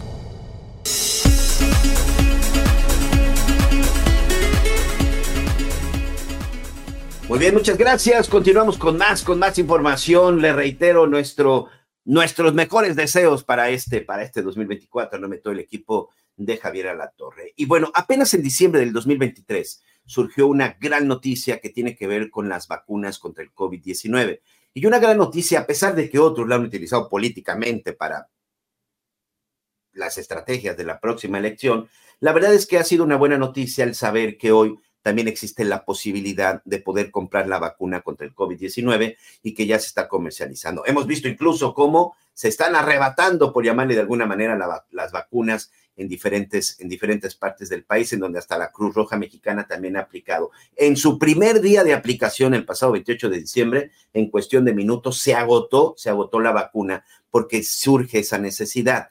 El tema es que previo al inicio de la temporada invernal, algunos especialistas, algunos médicos que han seguido muy de cerca todo el tema del COVID y las enfermedades respiratorias, como el doctor Francisco Moreno, alertaba de la situación de las vacunas y sobre todo de que se empezaban a dar incrementos y sobre todo brotes de COVID. Las semanas 25, 26 y 27 fue en donde se registraron el aumento de los casos de COVID-19 y se acercaba la temporada invernal, temporada en la que ya estamos viviendo, entonces existía esa, esa preocupación. Si hubo una campaña, hay una campaña por parte del gobierno federal en donde se aplican las vacunas de manera gratuita, que por cierto también ha generado controversia porque son las vacunas de origen ruso y cubano que no tienen el registro de la Organización Mundial de la Salud. Pero como lo han dicho los expertos, como el doctor Francisco Moreno, no importa la vacuna que sea, si la tiene cerca y tiene la posibilidad, hay que vacunarse. Pero de esta manera, el doctor Francisco Moreno alertaba de la situación de las vacunas y del incremento del COVID en nuestro país. Escuchemos que pues eh, generan siempre muchísimas interrogantes los temas de salud, sobre todo en un país como el nuestro. ¿Cómo estás, doctor? Qué gusto saludarte esta tarde. Un gusto estar contigo, con Ana María, con Mario y con todo tu auditorio, por supuesto. Oye, dime algo. Fíjate que recientemente eh, estuvimos aquí anunciando que en Estados Unidos es muy probable que pronto salga a la venta la vacuna contra el COVID, ¿no? Entonces, eh, muchas personas pues, nos llamaron y nos dijeron, oye, entonces ya puedo ir a comprarla. ¿Qué, qué, qué se necesita este, para que, yo no sé si es un asunto de COFEPRIS o es una decisión política o es una decisión electoral, ¿no? Porque pues en, nuestra América Latina ya ves que en, mucho, en muchos casos el tema del COVID se, se, desafortunadamente se utilizó también de esa manera, ¿no? ¿Tú por quién votaste? Ah, bueno, fórmate aquí. Este, ¿qué, ¿Qué se necesitaría para que esa vacuna estuviera a la venta en México? Mira, se necesitaría la aprobación de COFEPRIS. Eh, esta vacuna que va a salir en los Estados Unidos podríamos decir que es el refuerzo 2023 de COVID, ¿no? Porque es una vacuna actualizada con una subvariante de Omicron, que es la XBB, que pues hasta que apareció la nueva ERIS eh, o EG.5.1, que es la que está circulando ahorita, era la más eh, prevalente. Hay que decir, ERIS es una derivación, es una mutación originada de la XBB. Entonces lo que tú intentas es tener pues una vacuna lo más actualizada para lo que está circulando en el país en ese momento. Es como si yo te digo, te pones una vacuna de la influenza, pero es de la del 2019, no es la del 2023. Ese es el problema de usar las vacunas originales, que ya tiempo ha pasado y la utilidad de ellas se va perdiendo. Eh, el problema aquí, como lo dices tú muy bien, es que desde que se manejó esto como una emergencia, eh, todos, incluyendo medicamentos, no solamente vacunas, todas estas situaciones están manejadas en forma centralizada por el gobierno. ¿Qué quiere decir eso? Que no tenemos la posibilidad de tener vacunas porque al no aprobarlas ellos, pues no puedes recibirlas aquí aunque las vacunas las pagamos nosotros con nuestros impuestos. Lo mismo los medicamentos. Los medicamentos los tiene centralizado el gobierno y entonces yo como médico privado no te puedo prescribir un antiviral porque eso solamente los manejan en las instituciones públicas. Y bueno, esto lo que ha generado es pues que no tengamos buenas vacunas y que los medicamentos que se podrían haber utilizado para pacientes estén por caducar. Pero han pasado tres años, ocho meses de que inició la pandemia y desafortunadamente, a pesar de los malos resultados, no hay ningún cambio en la estrategia gubernamental. ninguno. Y, y, de momento, y quiero, y quiero pensar que, que, así sea, de momento tampoco ninguna consecuencia. Y yo me refiero incluso a una consecuencia legal para los responsables de, de una situación tan dramática como esta, doctor. Eh, pero regresando al asunto, al, al tema de, al tema de la vacuna. Desde tu percepción, ¿está lejos para ti el día en que las personas puedan acudir a tu consultorio, a un hospital o a una farmacia, como sucede en los Estados Unidos, y que se puedan aplicar eh, esta vacuna? Pues mira, eh, sí lo veo lejos, porque pues la experiencia que tenemos es muy mala, ¿no? No estamos hablando de más que con pues lo que hemos visto a través de todo este tiempo. Ahora, lo que es una realidad es que el presidente dijo hace una semana, diez días, que en octubre íbamos a tener todas las vacunas. Ahora, sabemos que luego esas cosas las dice, pero no se cumplen. Pero bueno, ahí está, está en una mañanera, está su eh, mensaje, entonces pues espero que sea real. Lo único que tiene que hacer COFEPRIS es aprobar eh, que Pfizer, que pues bueno, es una empresa eh, adecuada, seria, que además eh, ya pues eh, la vacuna se va a aplicar en los Estados Unidos, es una nueva vacuna, porque de otra forma, Javier, lo que pasa es que se aumenta la brecha de salud, porque la gente que tiene recursos se va a ir a vacunar a Estados Unidos, pero ese es un porcentaje mínimo de la población mexicana. Nada, es muy poquito. Pero ¿a, qué se refería?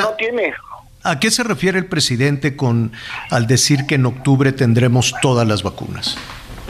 Pues ese fue el problema, que ese fue el mensaje y cuando se le preguntó en una forma ya más eh, precisa, pues lo dejó ahí, ¿no? Es como el mensaje de que pronto tendremos un almacén con todas las medicinas del mundo, ¿no? Son comentarios que, que, se hacen al, al vapor, eh, que se hacen, pues yo diría tristemente como una ocurrencia y, y esperemos que pues sea cierto, o sea, eh, Pfizer puede presentar hoy los documentos a COFEPRIS, pero desafortunadamente también COFEPRIS dejó de ser una pues eh, una institución eh, eh, aislada, ¿no? Es una institución que, que ahora depende totalmente del subsecretario de Salud, que sabemos que pues está en contra de toda la cuestión privada. Entonces daría la impresión de que, como tú dijiste, la vacuna te la ponen ellos cuando quieren, donde quieren y la que quieren, pero porque quieren ellos ser los que te ponen la vacuna. Quieren que ellos digan, ay, gracias eh, por la vacuna. Eso es un derecho constitucional y deberíamos de tener la vacuna que quisiéramos y el que quiera pagarla la paga. Ahora, eh, te están preguntando, hay eh, varias eh, llamadas, doctor, te robamos unos minutos más. Em, que se aplique, se aplicará, no sabemos todavía si habrá una estrategia de vacunación masiva, no, no, no, no, no, no hay un anuncio en ese, en ese sentido. Pero, a ver, tener la vacuna patria en México,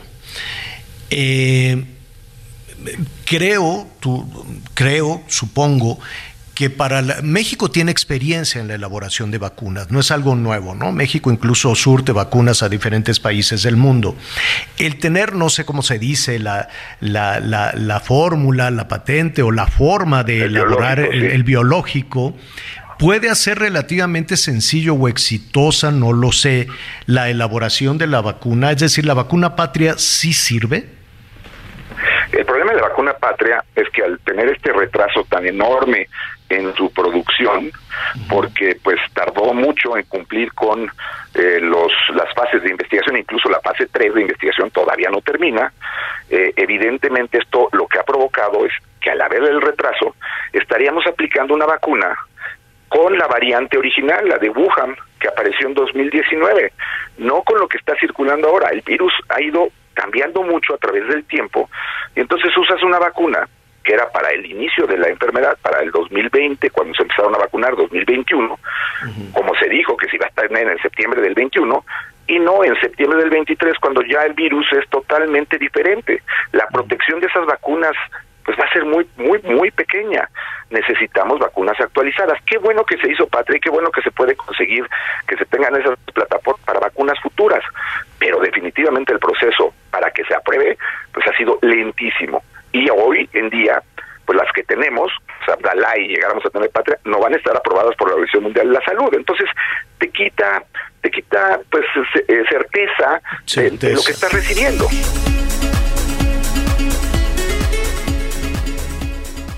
Y en medio de toda esta, no quiero llamarle crisis, pero en medio de toda esta eventualidad en materia de salud que se estaba presentando, bueno, pues la COFEPRIS seguía con todo este tema burocrático, con todos estos procedimientos para poder, para poder eh, aprobar la venta de la vacuna, sobre todo a Pfizer y a Moderna, que eran las dos farmacéuticas que habían solicitado ya la autorización para empezar a vender y a comercializar a comercializar sus vacunas. Eh, vacunas que se iban a empezar a vender en algunas farmacias y hospitales privados, pero existía la duda de cuándo lo vas a probar, cuándo lo vas a autorizar.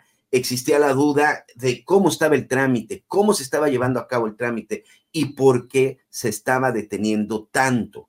Esta, esto sinceramente estaba preocupando y sobre todo pues alertaba en el sentido de que si no se querían aprobar, si quería el gobierno ser el único este proveedor y, que aplicaba únicamente, únicamente las vacunas. Para esto estábamos ya en el mes de noviembre y no había claridad de qué iba a pasar con la autorización o no, sobre todo, insisto, porque ya venía la época invernal, ya se estaba acercando la época de mayor problema para las enfermedades respiratorias, la influenza también, pues uno de los principales males que se presentan en estos días, ya ve, por ejemplo, con nuestra queridísima Silvia Pinal, que también padeció influenza y la tuvo en el hospital a finales de, del, 2000, del 2023. Aquí en este espacio platicamos con el responsable de la Asociación Nacional de Farmacias de México, Anafarmex, con Antonio Pascual Feria, quien precisamente nos hablaba de estos procesos y también, por cierto, de la mega superfarmacia del gobierno federal. Ya eh, ha pasado un tiempo, eh, quiero suponer que es poquito más de un mes, de que la COFEPRIS dijo, pues muy bien, ya vamos a palomear algunas de las vacunas contra el COVID-19. Por lo pronto la de Pfizer y Moderna. ¿Y luego qué pasó? ¿Ya la podemos comprar? ¿Ya la van a distribuir en las farmacias, en los hospitales? ¿En qué nos quedamos? Bien, pues mira, Javier, en principio fue una buena noticia que el Ejecutivo Federal pues haya dado, pues como se dice coloquialmente, luz verde, ¿no? Para la comercialización de las vacunas en la temporada estacional. Ahora, depende de la COFEPRIS quien pues autoriza el procedimiento, es decir, tiene que haber validación de los registros de las vacunas que se comercialicen. Entonces, estamos en ese proceso, este Javier, pero bueno, pues eh, mira, aquí el Plan Nacional de Vacunación es eh, muy importante, ¿verdad? Pero el sector privado siempre ha entrado como complemento pues para este eh, pues ayudar, ¿verdad? En esta en esta tarea, la temporada estacional y como bien lo señalabas, este va a haber incidencia en las vías respiratorias, tanto en, en influenza como en COVID, ¿verdad? De manera que es una buena este eh, decisión el hecho de que entre el sector privado este en, en- en complemento pues no para para este eh, eh, este escenario que, que, que- que ya iniciamos este Javier. De Oye, manera Antonio, de, de acuerdo a tu de acuerdo a tu experiencia, desde luego, en la Asociación Nacional de Farmacias de México, tu contacto con especialistas, con médicos, con, con doctoras, eh, en, en- en fin, em, algunas personas nos, nos preguntan, oiga, pues yo ya me vacuné dos veces, tres veces, eh, me dio COVID, ya no, ya, ya mm, conocemos un poco más del COVID, conocemos un poco más, ya el, nerviosismo y el avanzar hacia lo desconocido de alguna u otra manera lo hemos superado. A lo que voy, si alguna persona tiene ya dos o hasta tres dosis de vacuna, y, y- superó ya el COVID que, po- que quiero suponer que es mucho más, eh, mucho más leve que al principio. No, no quisiera yo frivolizar ni, ni hacer que la gente baje la guardia, pero ¿es necesario aplicar otra vacuna? Qué buena pregunta este y comentario este que nos lleva a la reflexión, este Javier. Qué bueno que lo que lo señalas. Por supuesto, por supuesto que ya tenemos un antecedente de protección con las vacunas aplicadas, ¿no? Pero este recuerda Javier que cada año el pues el virus es inteligente y van y van este mutando, van cambiando. Por eso las dosis de refuerzo tienen que darse, es decir, cada año como en influenza y ahora en COVID vamos a tener la necesidad de aplicarnos las este, nuevas vacunas para este, complementar esa protección. Es decir, sí nos ha ayudado lo- las vacunas en el pasado, pero pues eh, reitero, eh, cada año va a haber este, pues mutaciones en, en, en las, eh, en los virus, de ahí que tenemos que estar en esa línea. Es decir, sí es necesario que este, se vacune la población, este, Javier. Oye, pero entonces, eh, si es necesario vacunarse, ¿no le ayudaría al gobierno federal a acelerar los trámites burocráticos de COFEPRIS y evitar una situación, pues, caótica de nueva cuenta? Por supuesto, tienes toda la razón, es decir, por eso el sector privado y desde siempre ha entrado en forma, digo, para los programas eh, institucionales en forma de complemento, de ahí que el sector médico, el sector hospitalario y también las farmacias pues vamos en ese carril, este Javier, y tienes toda la razón, estamos en espera de que la COFEPRIS ya determine ya el procedimiento para que se participen. Te doy un dato, este Javier, mira, en la red de farmacias de nuestro país solamente el 38% van a estar calificadas para este eh, bueno para la comercialización de las vacunas. La ANA Farmexa está haciendo esfuerzos para que esta cobertura se amplíe pues a las demás farmacias de manera ¿Y, y que por qué solo, por qué solo 38 y no mira, se 50 o 100%? porque se requiere una serie de pues, de requisitos. En primer lugar, tiene que haber una autorización para el manejo de biológicos y eso implica una red frío, red de frío especializada. De ahí que también el personal que este, participe también tiene que ser calificado. De manera que en ese sentido, mira, la ANAFARMEX está haciendo esfuerzos para ampliar esta cobertura, pero pues eh, cumpliendo los requisitos que la propia COFEPRIS establece, ¿no? De manera que en ese en ese carril vamos también, Javier, y tienes toda la razón, toda la razón, se tiene que ampliar la cobertura de apoyo, este Javier. Y desde tu opinión, ¿sí quiere eh, la COFEPRIS o está deteniendo la autorización? No, sí hay, hay este, buena disponibilidad, ¿no? De hecho, bueno, pues el propio Ejecutivo Federal dio la pauta, ¿no? De manera que la COPEPRIS va en esa dirección. Este, y, y, tiene que haber también el procedimiento para la validación pero, de las Pero no hay fecha, pero no hay una fecha. Todavía no, fíjate, O sea, todavía no, no, estamos. ya ves que en diciembre, ya ves que en diciembre se va a inaugurar todo, pues yo dije, ah, pues también en diciembre nos van a poder poner las vacunas del COVID, pero no hay una fecha.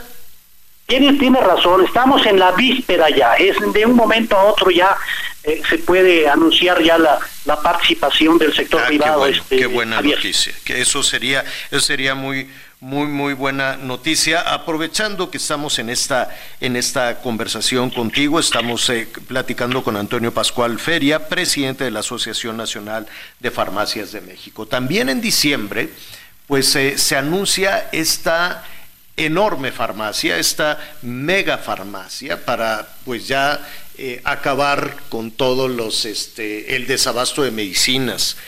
Eh, ¿Cómo tú qué opinas primero? ¿Va a jalar? Eh, ¿Esa es la solución? ¿Tiene, tiene este Birmex?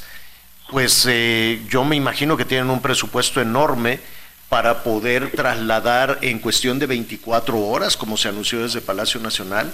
Dijo que pues ya a partir de, de diciembre se van a tener todos los medicamentos que existen en el mundo, o por lo menos todos los medicamentos de acuerdo al perfil de los mexicanos, de acuerdo a, las eh, enfermedades que tenemos los mexicanos.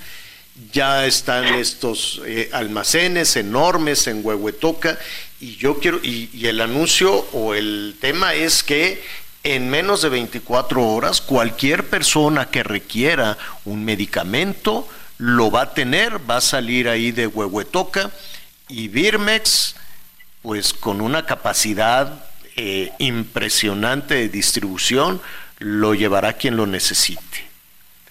Digo, qué bonito, Pues bien, está mira. padrísimo, está padrísimo. ¿No? Sí, sí, Javier tiene un buen propósito, ¿eh? es decir, ese Ajá. fenómeno del desabasto, eh, eh, pues eh, hay que atenderlo, de manera que este es un buen propósito. El CEFEDIS, el Centro Federal de Distribución de eh, Medicamentos e Insumos para la Salud, bueno, pues contempla esa, ese objetivo, ¿verdad? Y además, como bien lo señalas, Javier, que en 24 horas toda la, la red de, farm- de farmacias institucionales ante el requerimiento de un posible desabasto, pues sea atendido. Y eso es bueno para la población, los usuarios también. ¿no? De manera que, bueno, eso hay que eh, darle también una, una buena calificación, es decir, va en esa, en esa orientación.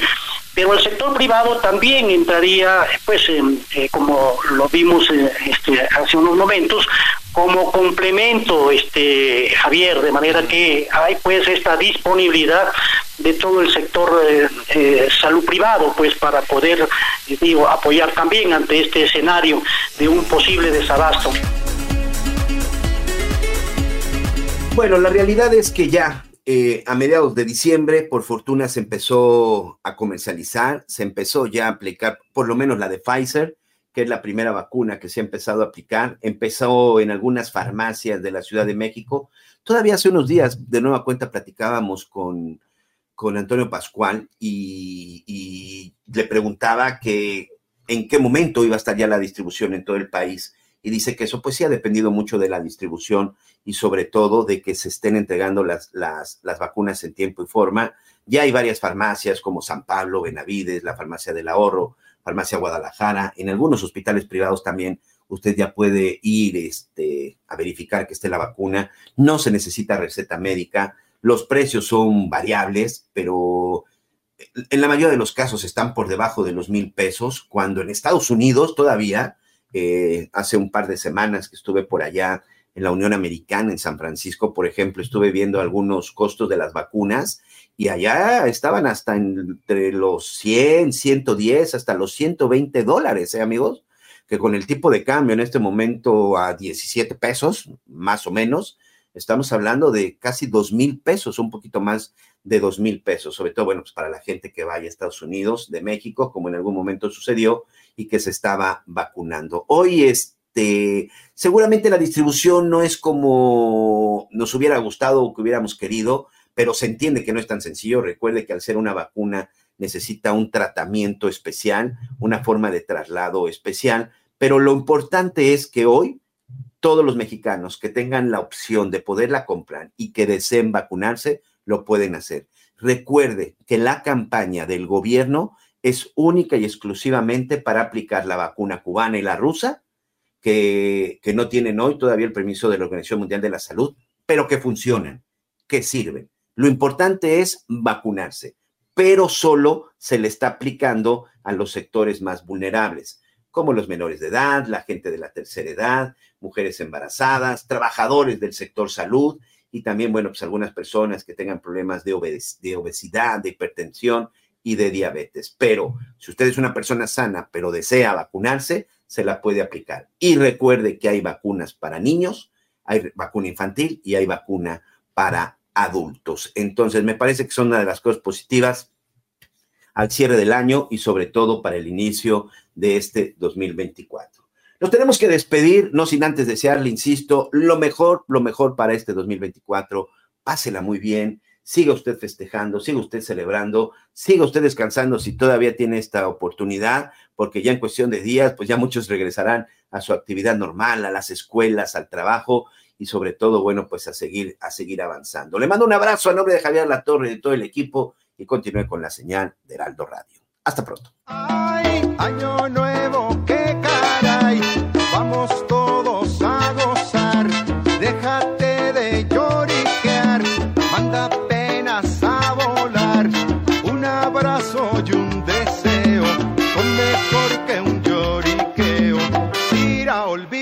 Los años viejos y entrégate a disfrutar.